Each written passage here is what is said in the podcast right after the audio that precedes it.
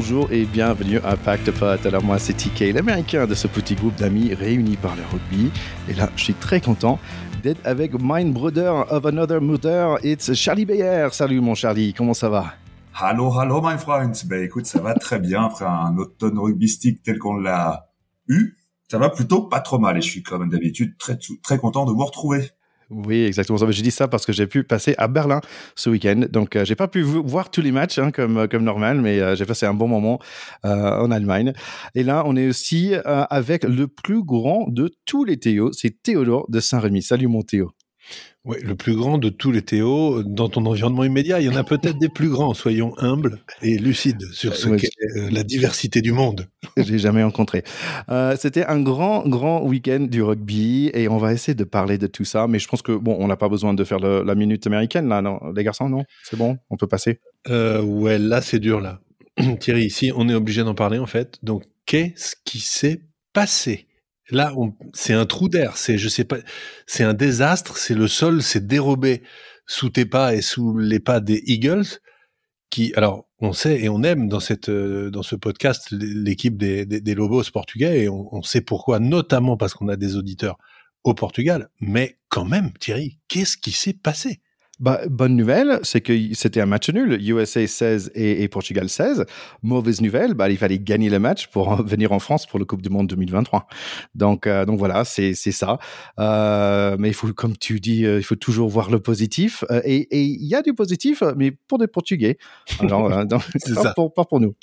Je, je, je, les Coupes du Monde que quand elles sont en France, en fait. C'est pour ça, ils pouvaient pas la louper celle-là. C'est ça. Je, rappelle que on avait dit effectivement qu'on serait content dans tous les cas si les Américains se qualifiaient parce que tu es notre Américain du, du, du pack, et si les Portugais se qualifiaient, notamment parce qu'il y a une tellement belle communauté portugaise en France que ça va faire plaisir à plein de gens. Bah, j'ai vu une émission sur Stade 2, là, ils avaient un petit reportage, ils disaient il y a environ 15 Français ou 15 personnes qui jouent en France, qui viennent de la France, qui, qui sont dans cette équipe de Portugal. donc, euh, beaucoup de Pro D2. Euh, et le coach, euh, je connaissais pas, il s'appelle Patrice Laguesque qui apparemment c'est quelqu'un qui a 50 matchs euh, avec l'équipe de France. Donc je ne connaissais pas de tout. Alors ça prouve, si tu connais pas Patrice Lagisquet, ça prouve que tu dois encore approfondir beaucoup ta culture de rugby français parce que Patrice Lagisquet c'est vraiment un grand grand joueur du 15 de France des années euh, fin 80 et 90 qui était un ailier, euh, un joueur de, de, Biarritz en particulier et qui était vraiment euh, voilà, un ailier comme on les aime avec euh, des cannes de feu et un, et un, et un superbe état d'esprit. Donc savoir qu'aujourd'hui c'est lui qui coach les Portugais qui viennent en France, c'est un, un, petit clin d'œil de plus euh, parce que tout ça c'est très sentimental. Bon, dans les années 90, je savais pas que le rugby existait encore. Euh, quand même, le célébration euh, des, des, Portugais dans leur vestiaire de Foclo, c'était vraiment, euh, ils s'amusaient bien. C'était un petit vestiaire comme on connaît bien, Charlie, moi et toi, et, et ensemble. Et euh, vraiment, ils avaient vraiment la banane. Donc, je suis que que pour être euh, content pour eux. Mais quand même, grand dommage pour USA, une population plus de 300 millions, une économie aussi puissante, on n'arrive pas à faire le minimum pour y entrer dans les dans les dans des meilleures équipes pour aller dans ce mondial. Donc, un peu déçu bien sûr, euh, parce que bon, ça va prendre un peu de temps pour les MLR euh, de hausser euh, le niveau de, rugby aux States. Bonne nouvelle, par contre, toujours au, positif, mon, Théo. le rugby femmes universitaire est maintenant sur ESPN+. Hein, donc c'est un bon signe au moins pour les, les femmes qui jouent au rugby aux States. Attends Thierry, j'ai entendu une autre bonne nouvelle pour toi aussi, je crois. Oui, effectivement, parce qu'apparemment, Eddie Jones est sur la liste courte euh, des personnes qui veulent embaucher aux États-Unis pour, pour 8 ans. Après ce Coupe de Monde, peut-être il y a Eddie Jones qui va venir aux States. Hein, Qu'est-ce que vous pensez, les garçons? Quelle dégringolade pour cet homme. non, je plaisante, ce serait évidemment bénéfique pour les, pour les États-Unis, ce serait une belle histoire. Dans d'autres nouvelles plutôt pour la France, on a eu le verdict euh, pour euh, Dupont euh, qui a eu quatre semaines pour son faute euh, contre l'ailier euh, de Sudaf et Dutoit qui a complètement écrasé la tête de, notre dentille qui était par terre et dans une position pas très pas très facile pour se défendre. Il a eu que trois trois semaines. donc allez les garçons, vous voulez combien de temps pour aller? Bah, moi, je, alors j'étais très mauvais en maths à l'école et souvent on m'expliquait que tout était pourtant très simple et que par les règles, tout, tout s'expliquait très facilement. J'ai un peu la même impression avec euh, ces règles arbitrales parce qu'on me dit que si, par rapport, apparemment, c'est, c'est ce qu'il faut. Moi, je trouvais quand même ça assez étrange que pour un acte non volontaire, on écope plus que pour quelque chose qui délibérément est fait dans un geste absolument pas rugby. Il va pas jouer le ballon, il va pas jouer. Enfin bon, je, je franchement, je comprends pas. Après, ma foi, on peut hurler à, à l'anglo-saxonisme qui nous domine, j'en sais rien. Ce que je me dis, c'est que ça va nous laisser un peu de repos à notre Dupont avant d'attaquer le tournoi. C'est peut-être pas si mal que ça. Mais voilà, j'en rigole, mais c'est assez incompréhensible, je trouve. Oui, c'est une très bonne manière de positiver. Euh, j'ai pas creusé le truc, j'ai vu les différences de, de sentences. Je trouve ça imbitable. Voilà, je, je, je m'arrêterai là. Mais ça, on sent, on sent l'arrière. Euh. Ah Bah, peut-être euh, peut-être euh, Razi Erasmus là, il est plutôt content parce qu'il a arrêté pas râler euh, après le match de nos, nos, nos Français qu'ils ont gagné contre son, son ses Sudaf. Euh, mais bon, de, cette chapitre est fini. On passe. Il y a les Françaises en fait qui sont de retour en France. Juste Erasmus, il, rase, il râle après tous les matchs. Hein. Il s'est il s'est il s'est donné comme mission de devenir analyste arbitral apparemment et il a il a ses, ses petites vidéos sur YouTube. Il analyse tout maintenant. Il se prend des sanctions régulièrement, mais bon, ça lui plaît. C'est un peu le apparemment. C'est un peu le troll de le troll de l'arbitrage maintenant. C'est sa nouvelle mission qui s'est donnée. Il, devrait avoir un podcast.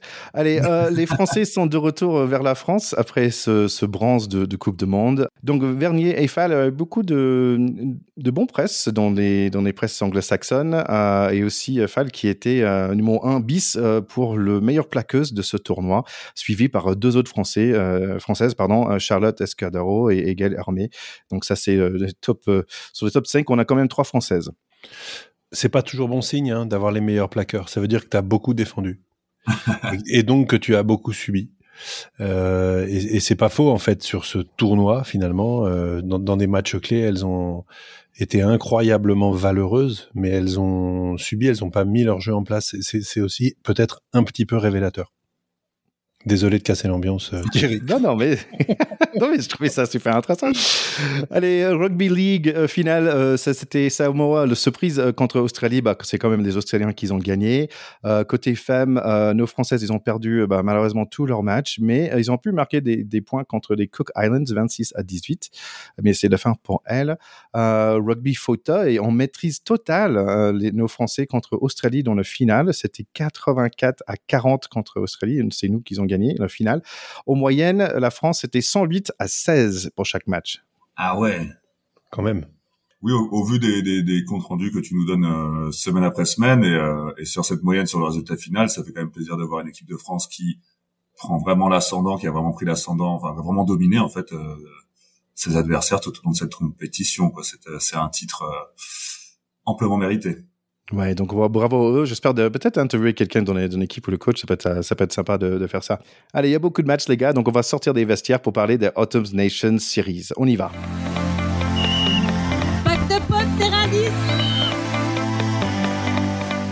Déjà, les garçons, je voulais dire que j'ai pris un, plaisir fou dans ce Autumn Nations Series. Euh, et je pense que de, de, d'année par année, ça devient de plus en plus important aussi. Euh, donc, c'est vraiment un plaisir. Peut-être parce qu'on a ce podcast, mais mais vraiment, j'ai pris beaucoup de plaisir euh, dans, ce Hot of Nations. Um, allez, on va démarrer avec euh, Italie, Afrique du Sud. Première mi-temps, bah, c'est Italie qui mène au début avec un essai magnifique notre jeune Capuzzo, 13 à 8. Euh, le mi-temps, quand même, ils reviennent les Sudaf, euh, ils sont devant la mi-temps 18 à 13. Et deuxième mi-temps, ils marquent deux essais très rapides pour finir avec 9 essais en total. Donc, c'est quand même 63 à 21.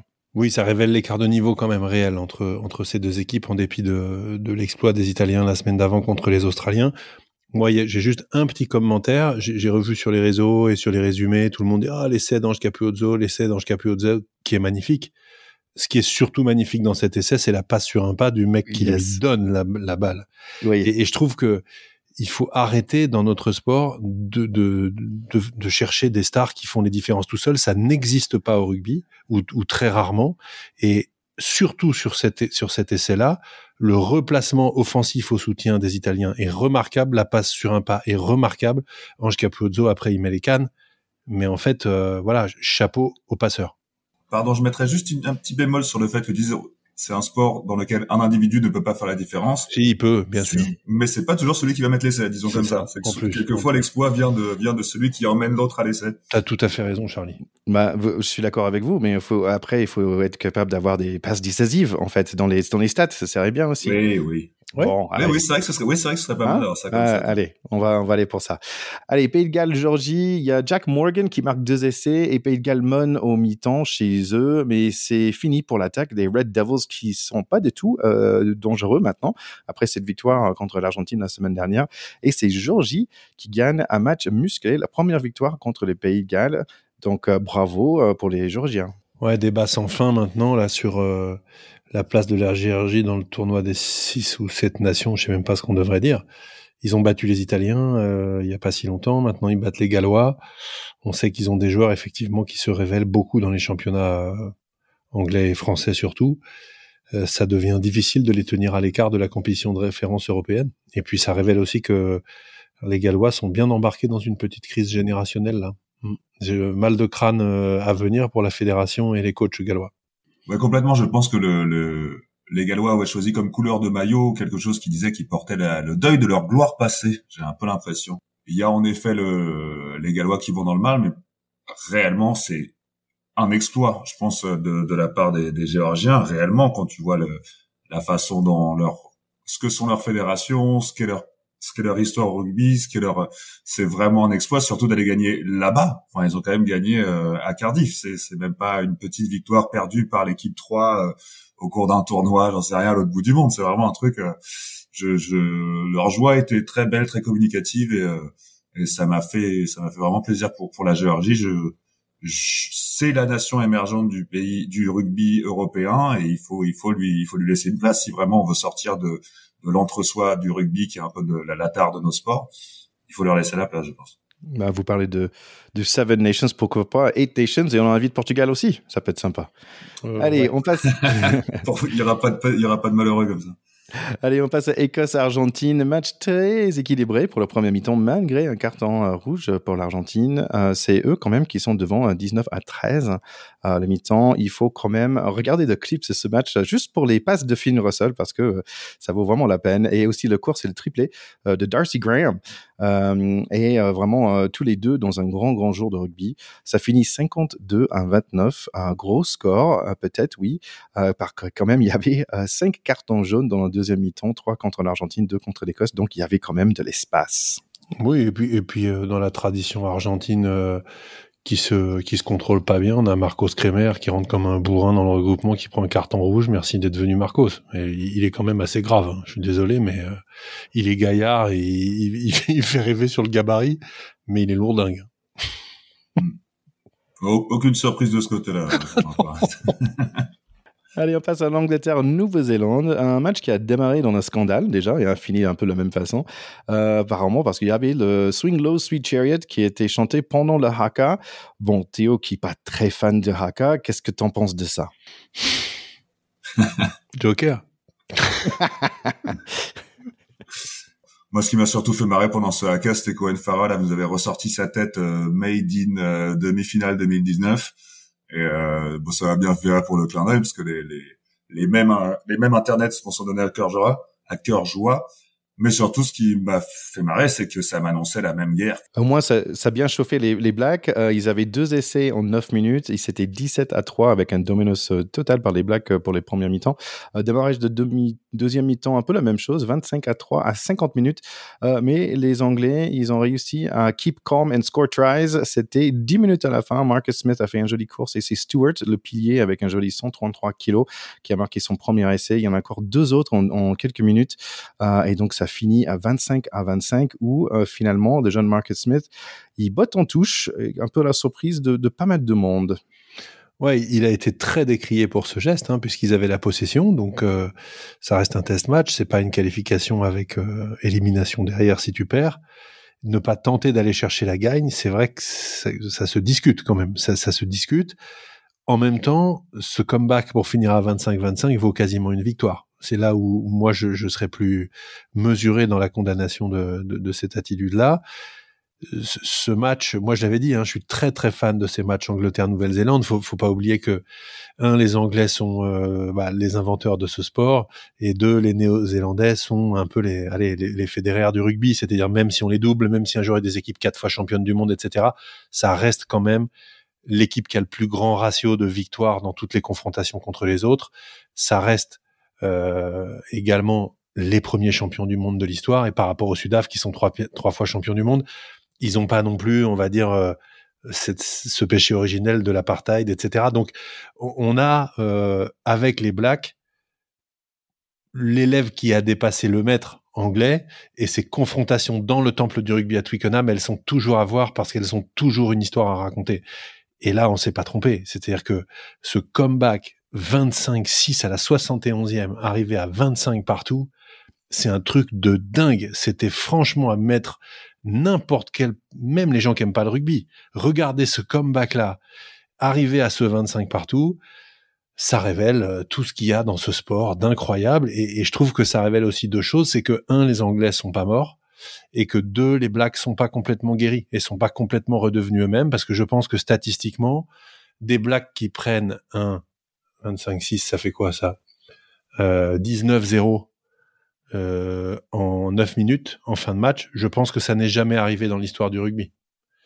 Euh, voilà, et, des blacks à ce point euh, en avance ne sont jamais repris, sauf ces blacks-là qui ont donc une fragilité un peu intrinsèque à faire à suivre.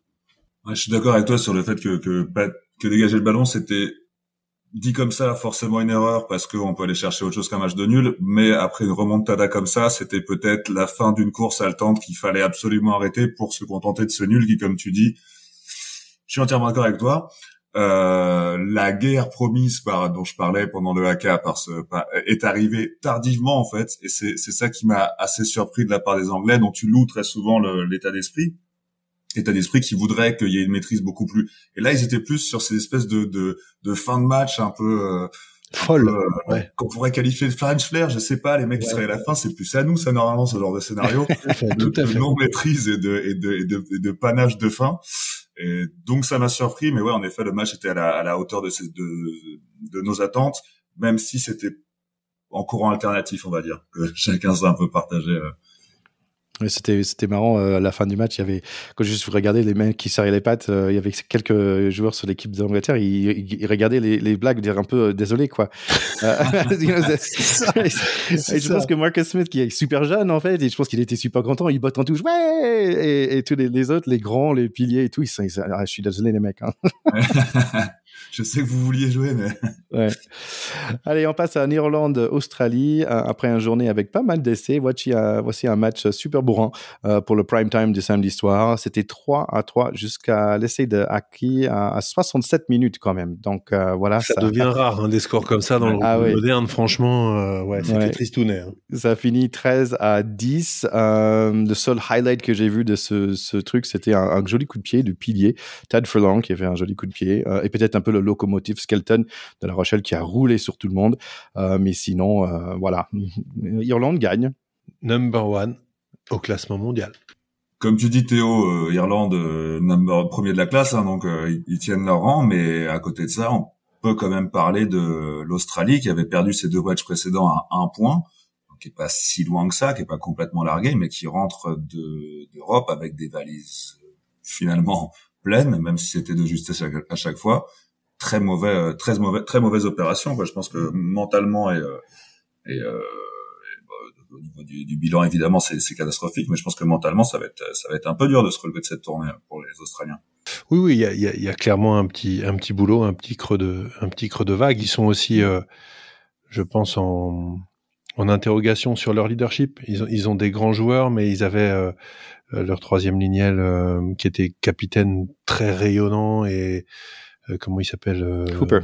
Hooper, euh, qui a eu des problèmes un petit peu psychologiques, qui a arrêté, qui est revenu, etc. Et je pense que mine de rien, ça se sent. Le rugby est un sport de détermination. Le rugby n'est pas un sport de doute.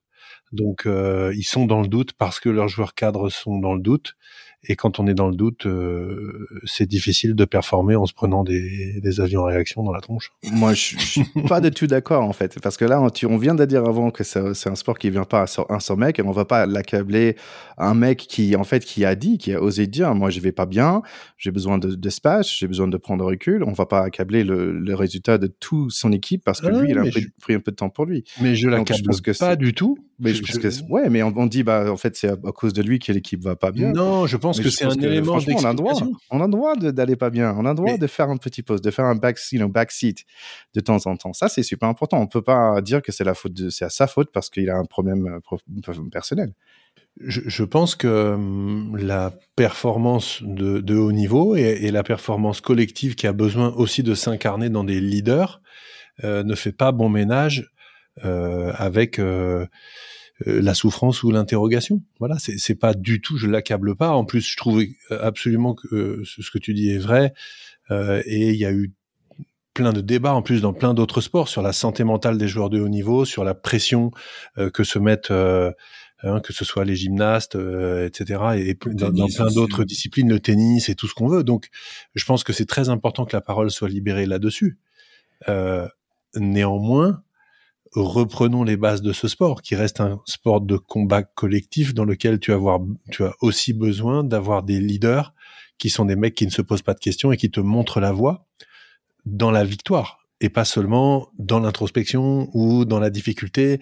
C'est ça que je dis, et je pense que euh, peut-être qu'ils retrouveront une voie et qu'ils rebondiront peut-être même encore plus fort grâce à ce passage à vide qu'il a eu. Mais à mon sens, aujourd'hui, euh, cette incarnation de leadership qui, qui a affiché sa fragilité, il y a une part d'explication là-dedans dans les difficultés que traverse cette équipe. Peut-être ce qu'on peut dire aussi, c'est que personne d'autre a pu prend le relais et plus c'est ce que ça veut dire plutôt, aussi. Ouais, plutôt que de dire bah c'est à lui, c'est plutôt à ses coéquipiers qui n'ont pas pu euh, prendre la place. Lui, il a laissé la place, il est sorti de l'équipe ouais. plutôt que de mener une équipe où il n'allait pas bien. Il est sorti, il est sorti, se retirer lui-même à son à sa propre initiative. Donc peut-être c'est plutôt que y a les autres, ses coéquipiers ou peut-être on est juste tout faux et, et ça va pas, ça va juste. Ils ont perdu beaucoup de matchs par un point. Tu vois, peut-être on parle de. Oui, c'est vrai, c'est vrai aussi. Mais imagine si demain euh, je, évidemment, je ne le souhaite pas. Mais si demain Antoine Dupont disait, euh, voilà, je, je, me retiens un peu, j'ai des problèmes, j'ai des machins, etc., euh, ça impacterait l'équipe. Forcément, parce que parce que oui et non. Elle, est, elle est pas toute seule. La preuve, là, ils jouaient pas et ils ont gagné quand même. Mais quand tu comptes sur quelqu'un qui tient la barre, qui est le capitaine, vers qui tu te retournes quand ça va pas, etc. Si cette figure-là change, c'est un peu plus compliqué. C'est tout, ce que je pense. Mais je vois qu'on n'est pas d'accord, Thierry, ça me plaît. C'est bien. C'est super intéressant. Moi, j'aime pas voir mes parents se disputer. non, mais je pense que c'est une question super intéressante. Et par moi, je pense que si Dupont il devait partir parce qu'il avait parce qu'il avait des problèmes euh, de qu'il se sentait mal et tout, la France se ressoudrait autour de sa disparition et pour lui, il irait gagner cette Coupe du Monde. C'est ça mon scénario. C'est possible. Et du coup, peut-être que les Australiens sont champions du monde en France pour Hooper. Enfin bref. Ne, nous souhaitons pas. Allez les gars, bon c'est très sympa tout ça, mais il faut qu'on passe à la France maintenant.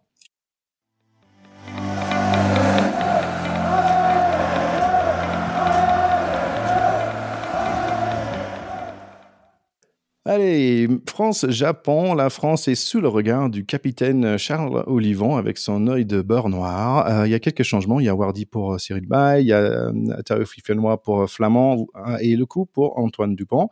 la Marseillaise, c'est tout beau pour nos bleus, mais les enfants sont en orange. Je suis un peu perplexe. Perplexe comme la défense française dans ce début de match. Grosse percée aura tout de suite près de nos 20, nos 5 mètres, pardon, les Japonais. Penalty contre nous. ça réveille et les Japonais, ils ne prennent pas les points, ils ont envie de jouer. Mais notre pack de paysagistes déterre le gazon sur notre 5 mètres. Notre défense et notre jeu de pied les fait reculer les Japonais. Fiku est partout, mais pas pour longtemps. Ntamak coup de pied et Dama Pogno est comme un fou, tout, tout comme les fans de, dans ce stade toulousain 5-0. Marchand gratte, marchand dans l'axe, marchand qui protège, c'est un marchand match. 11 à 0 grâce à deux pénalités de Ramos, plus de Ficou, entrée Makolou. Grégory Andrit a retrouvé ses jambes, jolie balade de plus de 50 mètres, mais on ne profite pas. Pénalité contre nous. Peut-être l'arbitre était fatigué parce que ça court partout. 11 à 3. Notre mêlée est bon, Ramos est calme derrière, Ntemak un peu moins. Petit effrayeur à 25 minutes après un touch mal maîtrisé. It is slippery et tout le monde glisse partout. On y va avec les gros alors, 14 à 3, on est pas mal mais on n'est pas top non plus. Au moins le public s'amuse beaucoup. Maxime Lecou fait un joli sortie, passe à Olivon qui toujours présent au soutien, content de l'avoir de retour. Essai 21 à 3.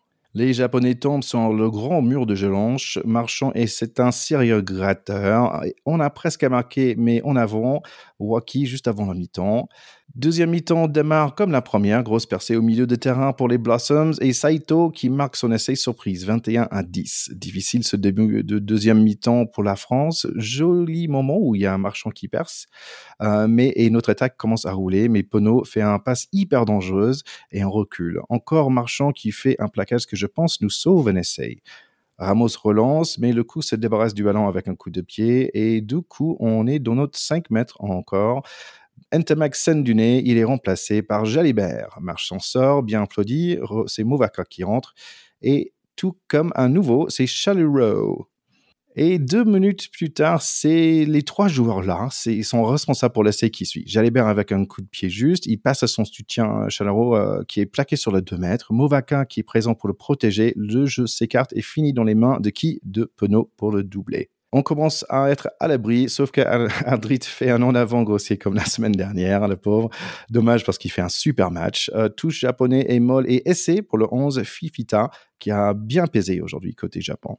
Au moins, le jeu commence à s'ouvrir. On y va, dit Jalibert, et Dante fait son acrobate, mais c'est refusé on tente des trucs, mais ça ne passe pas hein, parce qu'il manque un petit quelque chose et c'est bon. Jalibert l'a trouvé. Up and under pour lui-même, passe à Aldrit, Dante dans le coin et le ballon se retrouve dans les mains de Jalanche. 35 à 17. Est-ce qu'on va laisser les gentils japonais marquer euh, dans les six dernières minutes? On essaye quand même de les laisser marquer. On essaye vraiment de les laisser marquer. Mais non, les Brave Blossoms, ils vont perdre 35 à 17 pour ce super match de l'équipe de France.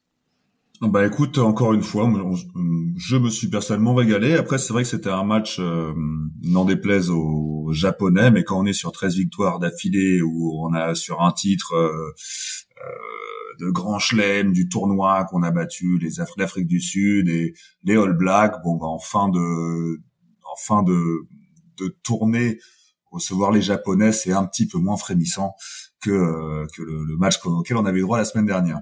Vraiment, j'ai joué, j'ai trouvé que euh, je suis toujours ravi de la, de la retrouver cette équipe hein, après après l'année de disette qu'on les dix ans de disette qu'on a eu euh, sous les ères précédentes. Euh, je, je ne, euh, il faut mesurer sa chance hein, qu'on a d'avoir des comme ça à regarder.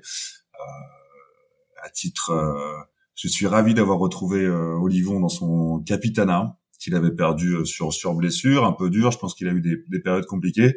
Et le fait d'arriver comme ça tout de suite sur la scène internationale, retrouver son niveau, retrouver ses galons et, euh, et retrouver l'embut adverse aussi, parce qu'il il mmh. et il y mmh. retourne assez facilement. Ça fait ça fait très plaisir. Je suis aussi très content. Pour moi, sur ce match-là, euh, Jalibert, il a fait une entrée euh, formidable. Je pense que c'est pas évident quand tu es dans l'ombre de Ntamak, qui est un peu badé par tout le monde et qui a l'air d'être bah, difficilement déboulonnable. C'est dur de, de, de, faire son nom et sa place. Il l'a fait clairement et avec brio. Euh, je suis ravi aussi en tant que, que supporter du Stade Français, mais pas que pour Macalou, parce que Macalou, ça fait plusieurs fois qu'il a des rendez-vous loupés avec l'équipe de France. On l'annonce, tout le monde, tout le monde veut le voir dans cette équipe de France. Quand il y va, il fait pas exactement les matchs auxquels on s'attend de lui. Et, euh, là, sur cette sur cette tournée, c'était c'était parfait quoi. À un poste qui n'est qui n'est pas le sien en club, euh, il a il a brillé. Et ça me fait euh, ça me fait très plaisir. Oui, sur, Macalou, qui est effectivement euh, une des attractions de cette tournée. Hum, je crains en fait qu'il soit malgré tout réduit à ce rôle d'impact player et il est tellement polyvalent et talentueux que je pense qu'avoir un mec comme ça dans l'effectif maintenant, il a coché la case qu'on se, tu vois, le, squad, je pense, ne s'en séparera plus. Euh, en revanche, j'ai du mal à le voir avec une place finalement de titulaire, euh, puisque euh, faut pas oublier que bah, aux ailes, Penaud est quand même indéboulonnable. Sur l'autre aile, je pense que on a quand même Gabin Villiers qui devrait revenir aussi. Et donc, on a des spécialistes du poste euh, qui seront difficiles à déloger. Et en troisième lignelle, Olivon Gelonche, aujourd'hui, ils sont quand même d'une complémentarité tous les deux euh, et d'une efficacité quand même assez redoutable. Même si sur ce match-là, Gelonche a été pris en défense de trois fois, je trouve un peu à défaut. Euh, je partage avec toi le fait que le retour d'Olivon avec le brassard est probablement une bonne nouvelle. Je serais pas surpris qu'il le garde. Ah ouais, j'aime euh, et, et, je pense que ça aurait probablement du sens parce qu'on a mis tellement de choses sur les épaules d'Antoine Dupont euh, que être le meilleur joueur du monde, de l'équipe, euh, le machin, le ministre de l'Intérieur, le truc, le mec de Toulouse, de, à un moment laissez-le un peu vivre et mettez peut-être euh, la pression du capitana sur les épaules d'un autre. Elles sont costauds, c'est un mec super qui en plus ça a l'air de très bien fonctionner entre eux, donc moi j'aimerais bien ça. Après. Euh, je, Jalibert, c'est pas une entrée qu'il a fait, c'est un braquage. C'est extraordinaire. Non, mais franchement, on, on, roupillait quand même un peu sur ce match. Bon, la défaite contre les Japonais a été, euh, je sais pas comment on peut appeler ça, une déflagration, un tsunami, puisque c'est voilà, c'est un mot japonais, sans mauvais jeu de mots. Euh, on pouvait pas vraiment perdre contre ces Japonais qui ont été tout à fait fidèles à leur réputation et qui deux trois fois bah, nous ont mis complètement dans le, dans le jus et en difficulté avec euh, leur spécialité, qui est ce jeu ultra rapide, ultra opportuniste et ultra précis. Par contre, ils souffrent trop physiquement pour tenir la route euh, dans la durée. Donc, on ne pouvait entre guillemets pas perdre. Euh, néanmoins, on n'a pas affiché non plus une, sérénité de tous les instants. On n'est pas devenu l'équivalent des blacks des grandes années qui te passent 50 ou 60 points aux équipes inférieures sans mollir. On, on finasse un peu, quoi on, a, on a que de doubler le score, donc on aurait pu tripler, c'est un peu mieux quand même. C'est ça que tu dis. Complètement, complètement. Et, et, je trouve que euh, Ntamak, euh, alors on a un pack qui est un petit peu moins conquérant quand même. Euh, je, je, mets de côté Julien Marchand qui a fait un match exceptionnel. Incroyable. Je pense qu'un un joueur comme ça, enfin sur ce qu'on a vu de, sur tout le week-end, c'est le meilleur talonneur du monde, c'est évident. Enfin, je veux dire, là, c'est ça a explosé quand même, sur, en particulier sur ce match-là. Après, collectivement, je trouve que notre équipe peine à prendre complètement le dessus sur, son, sur le paquet d'avant adversaire. Et du coup, euh, bah, les 50-60 premières minutes, quand il n'y a pas encore les espaces liés à la fatigue, euh, pour Ntamak, c'est difficile. Est-ce que si Jalibert faisait les 60 premières minutes et Ntamak les 20 dernières, ce serait pas l'inverse? Peut-être. Donc, je, je, crois que le, la chance qu'on a, c'est d'avoir deux ouvreurs de ce talent-là et de se dire que finalement, que ce soit l'un ou l'autre qui commence ou l'un ou l'autre qui rentre à la 60e, c'est pareil. Et tout le challenge des coachs, c'est d'arriver à faire en fait qu'ils ne soient pas frustrés d'être remplaçants. Mm. Et, et, je pense que c'est un grand challenge. Euh, ils vont y arriver, j'en suis persuadé. Et quand on voit l'entrée de Jalibert qui fait, moi je roupillais un peu honnêtement, c'est exceptionnel. Exceptionnel la rentrée qu'il fait. Et, et, grosso modo, il, oui, il, il sauve complètement la fin de match et l'impression de fin de tournée de la Autumn Cup. Ouais, j'avais, j'avais pas, j'ai pas dit de mots en effet sur les, sur les, sur les japonais qui, comme tu le dis, méritent euh, d'être quand même mis un peu en avant. C'est vrai que leurs deux premiers essais étaient complètement construits. Tu vois vraiment un truc d'équipe calibré. C'est une construction totale. Et nous, je nous trouvais plus sur des, sur des fulgurants. Enfin, évidemment, quand on a parlé du travail de Galtier et de ses équipes, il y a pas, il y a, pas à remettre en cause le fait que, que ça vienne pas de nulle part. Hein. On a quand même l'impression de plus de fulgurance côté français et d'une sorte de discipline de d'équipe et de construction euh, écrite du côté japonais. Moi, j'étais juste content euh, qu'il pesait un peu moins quand même, parce que là, après euh, les près des deux derniers matchs qu'on a fait, euh, je disais, ah ok, les impacts, ok, bah, c'était un peu moins euh, brutal qu'on a vu les deux dernières semaines, je trouve. Donc, c'était j'étais un peu content pour nos, nos chers bleus, au moins pour leurs épaules. Ouais, j'ai entendu aussi que, a priori, le staff avait choisi de maintenir la même équipe presque, hein, sauf les mecs blessés et suspendus, euh, face au, à ces trois, dans, le cadre de ces trois confrontations, notamment parce que pour être champion du monde, il faut battre au moins deux équipes du Sud d'affilée, euh, plus enchaîner des prestations honorables contre des équipes réputées inférieures.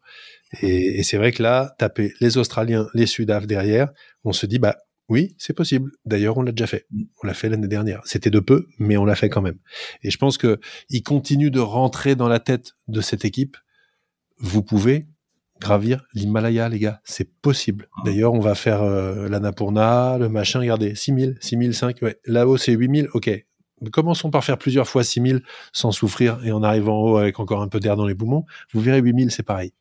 Et je pense qu'ils sont complètement là-dedans. Ils ont eu, euh, pour moi encore, je, je salue, même si je, je, trouve toujours aussi malheureusement un peu désagréable la manière qu'a Galtier de s'exprimer avec ses lunettes qui mettent tout le monde à 4 km. Je trouve ça très particulier. Mais on s'en fout en fait. Il est pas là pour être notre copain. Il est là pour que le 15 de France soit champion du monde. Et je pense que euh, il, continue de d'avoir une, une, feuille de route euh, impeccable. Oui, il y a toujours. Et je pense peut-être aussi dans cette idée d'amener euh, d'amener cette équipe à une mentalité de jouer une Coupe du Monde, d'être champion du monde surtout.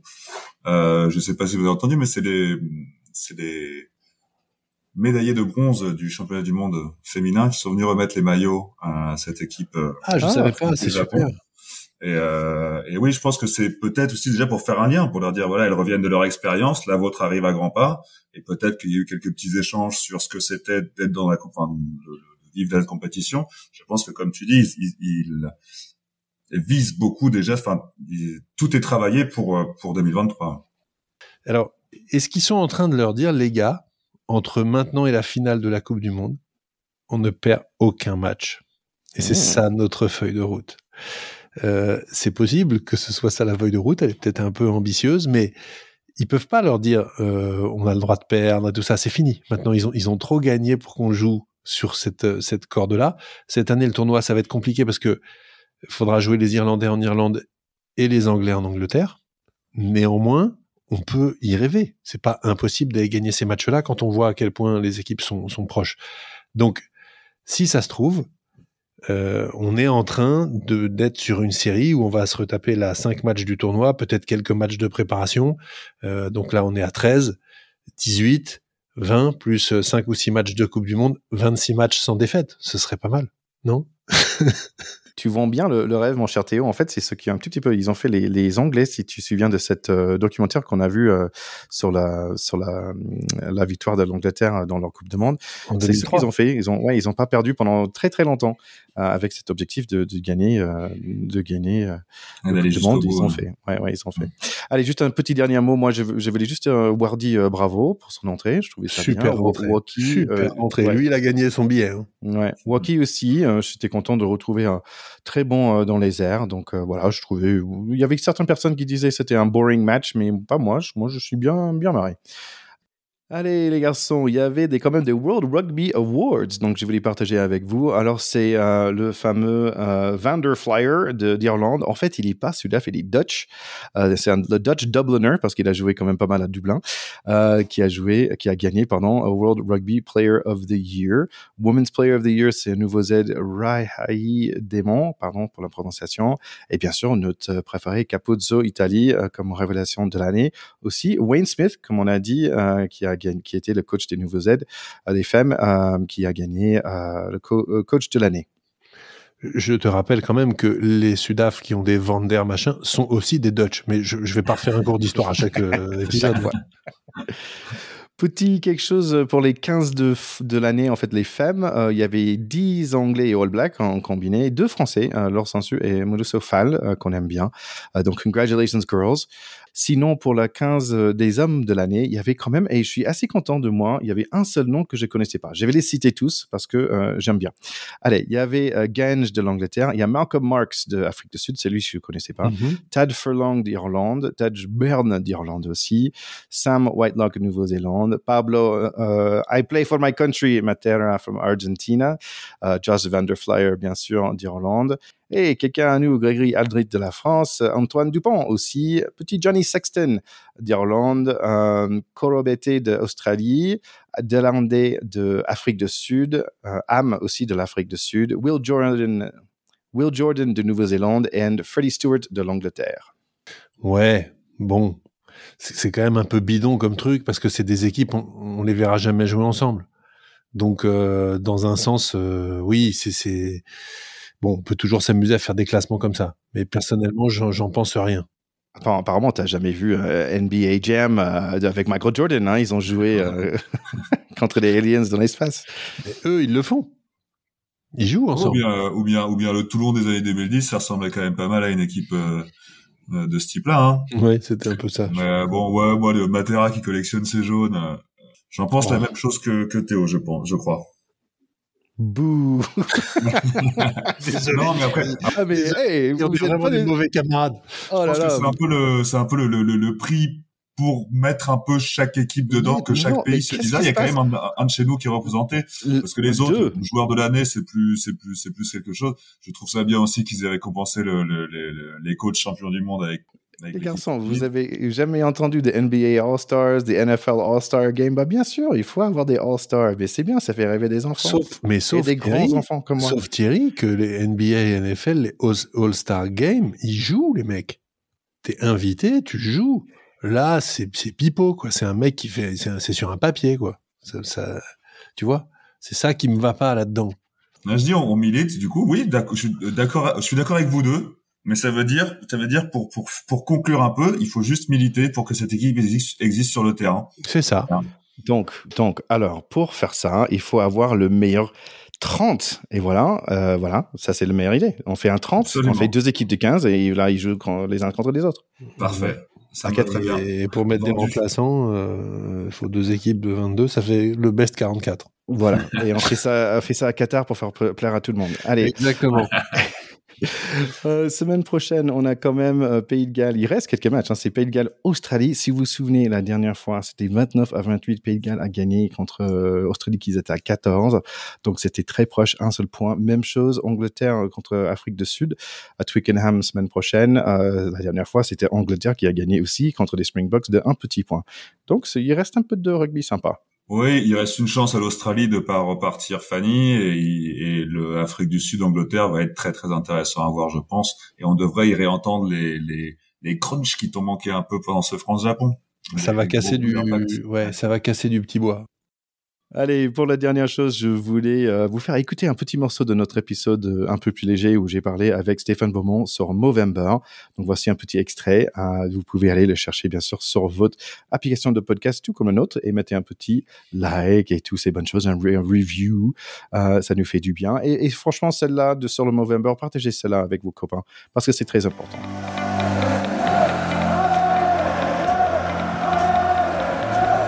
C'est des gestes simples. Tu, vas sur le site de Movember, tu t'inscris, tu regardes cette auto-palpation. Ouais, donc effectivement, c'est un geste qui est, mis en avant euh, et qui est important, je pense, à, à inculquer à tous les jeunes hommes. C'est effectivement cette auto-palpation des testicules. Et dès qu'on a, dès qu'on sent quelque chose qui va pas à ce niveau-là, bah, il faut pas avoir peur d'aller chez le médecin. C'est pas une maladie honteuse, quoi.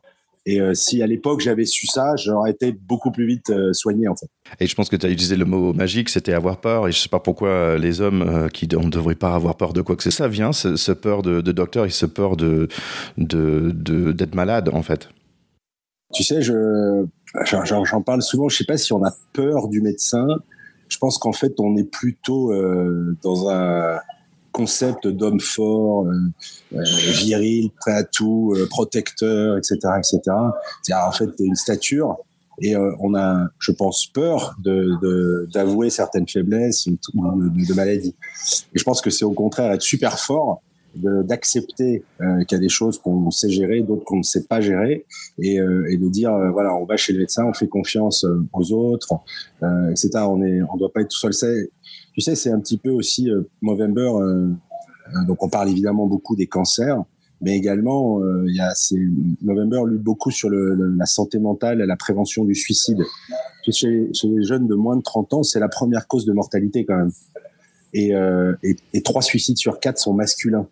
Il n'y a pas de raison. Et, en fait, on est complètement, je pense, incapable de parler, de se tourner vers les autres comme on parle. D'ailleurs, tu vois, on parle beaucoup de sororité et on parle jamais de frérorité.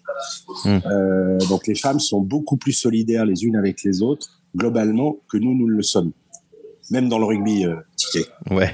En fait, c'est intéressant parce que la raison que j'ai voulu faire ce podcast, c'est de, de, dire c'est ok pour les hommes de parler de perte de poids. En fait, euh, c'était à la base, c'était vraiment ça, de dire ok, bah j'ai droit d'être, euh, d'avoir une difficulté et j'ai droit d'en parler.